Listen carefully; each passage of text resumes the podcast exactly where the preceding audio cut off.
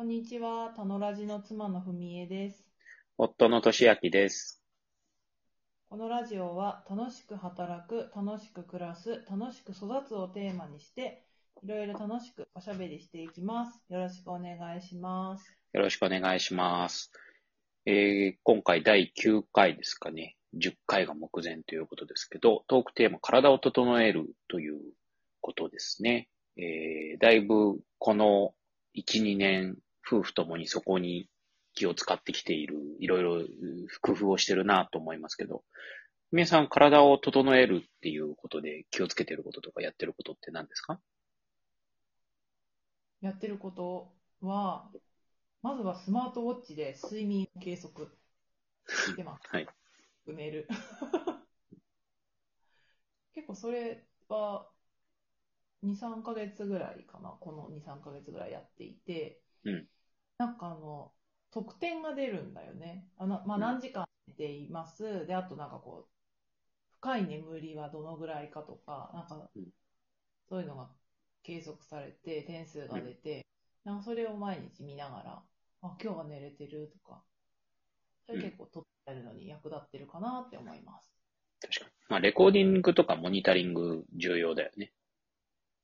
そうだね。あとなんかね、早く寝ようって気になる。うんうんうん。それによってね。僕も最近、あの、飲酒カレンを、いつお酒をどのぐらい飲んだかっていうのをレコーディングしたり、まあ毎日体重計乗ったり、あの、ランニングする時の時間、タイムを測ったりとかっていうのは、やっぱり数字は結構もっとこうしようっていうことのベースになりますね。うん。飲酒カレンダーつけてるんだ。つけてますね。知らなかった。へえ。毎月どのぐらい自分がお酒飲んだかっていうことを見える化しています。え、やっぱ減ってきてる？うーんと、11月ちょっと多かったかな。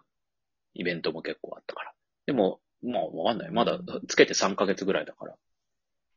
あの、普通の、なんていうか、一般的な、標準的な飲酒量を、なんかここま、なんて、ここや超えちゃダメだよっていうラインは超えてないです。それの半分ぐらい。あ、そうなんだね。それはそれは大きな変化ですね。え以前そうですねはなんか浴びるほど、毎日酔っ払ってんのかなぐらいの感じだったもんね。毎日酔っ払ってましたし、体を整えるっていう意味では全然整えてなかったですからね。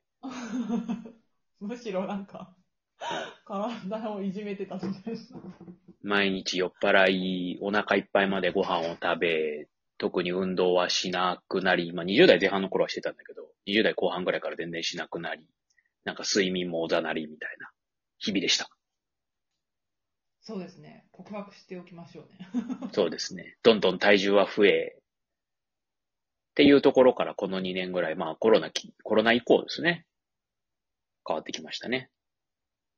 そうだね。コロナで家にいない、家にいるから、私がこう YouTube で踊り始めてから一緒になんかやり始めた感じするよね。うーん、そうだね。なんか、さすがに出張だだのなんだので歩くっていうことすらなくなるってなると、さすがに体大丈夫かなと思ったのが最初で、だんだんやってるうちに、やっぱり、あの、ふみえさんご存知の通り、私継続する力はあるので、あの、うん続けていくのが楽しくなったし、まあ、だんだんこう、体ってすごく心にも影響する、思考とかにも影響する、頭とかにも影響する、こう、すごい基礎だなっていうことを、なんか当たり前のこと言ってるような感じですけど、あの、気づいて、なんか体から始めようっていうのは、特に最近思っていることです。ですかね。なんか人って変わるねっていうの。本当だね。いやだって前は運動しなよってとか、頭がクリアになるよとか言ってもさ、うんいやなんかもう大丈夫だしみたいな。うん。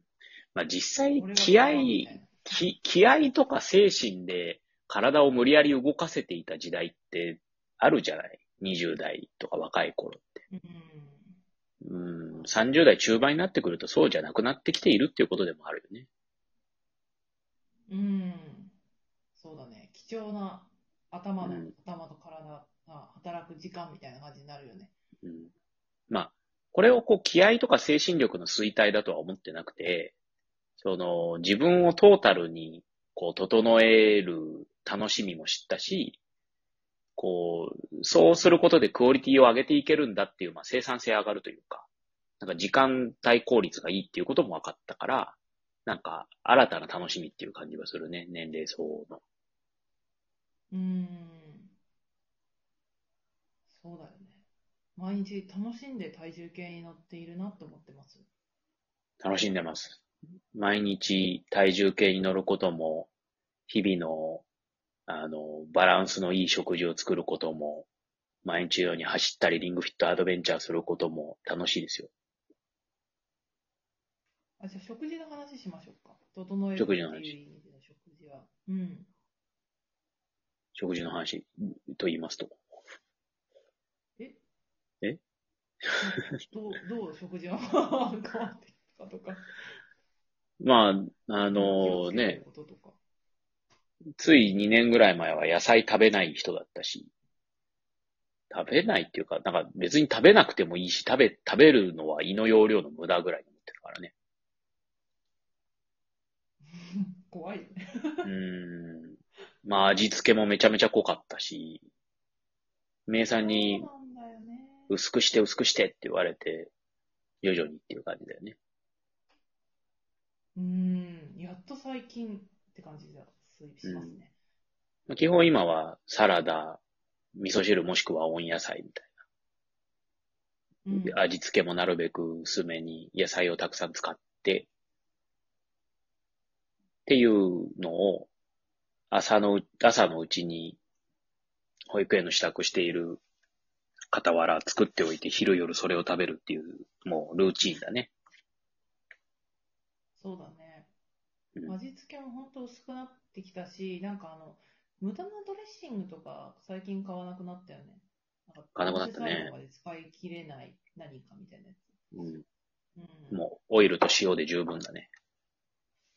そうそうそう。オリーブオイルと塩、胡椒、終わりみたいなね。十分美味しいよね。まあ、美味しい調味料を選ぶことは大事だよね。そうだねうん。これはすべて、あの、ほぼ勝間和代さんの本とか YouTube からの、あの、引用ですっていう。そそうですねれを取り入れています。はい。あなたが輸入、輸入してきたものですね。はい、我が家に私が輸入して、はい、ホットクックとかもね。そうだね。ホットクックは、カズマ、カズマさんだったか忘れちゃったけど、でも、うん。ホットクックでこういう風に料理すると美味しいよみたいのは、勝間さんのうんやつを真似してやっている。うん。うん。そうね。まあね。いや、まあ、我々の日常としてはそれがすごく満足だし、で、たまにね、週1回ぐらいちょっとこう外食したり、あの、お酒飲んだりするのもそれはそれで楽しいしっていうのと、まあ、娘たちが食べてくれるかっていうことの兼ね合いで今、せめぎ合ってる感じがするね。子供たちはもうちょっと味が濃かったり、バラエティ飛んでいた方がいいんだろうけど、うん、まあまあいいかと思いながら食べていただいてますな。うん。まあ、子供たちはね、うん。うん、難しいですよね。好き嫌いもありますし。まあそうね。何食べたところでっていうところあるし。うん。食べるとき、食べたくなったら食べるから大丈夫じゃない？うん。そう思います。はい。運動は？運動の話しましょうか。運動ですね。運動は最近あれですね、縄跳びを買って、二重跳びしてますよね。そう二ね。重跳びびっくりするほどあの心拍数上がるから、あの、ぜひ聞いてる皆さんもやってみてください。心臓飛び出るかと思います。まあね、縄跳び、縄安いので低コストですけど、しかも短時間で心拍数上がっていい運動だよね。うん。あれすごいよね。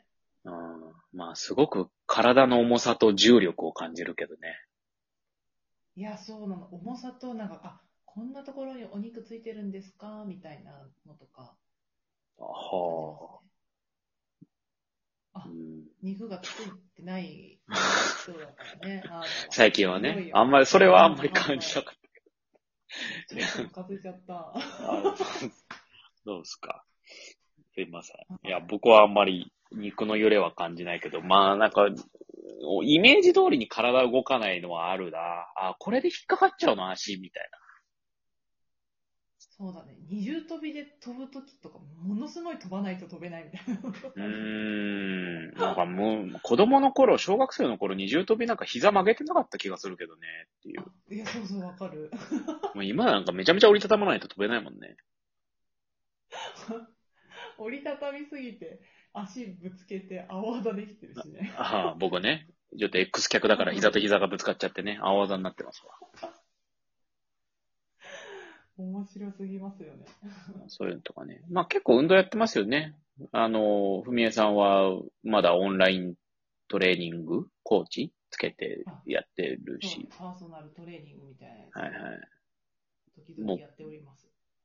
ね、リングフィットアドベンチャー二人ともするし、ランニングも、まあランニングもね、やりますし、時々二人で登山に行ったりしますしね。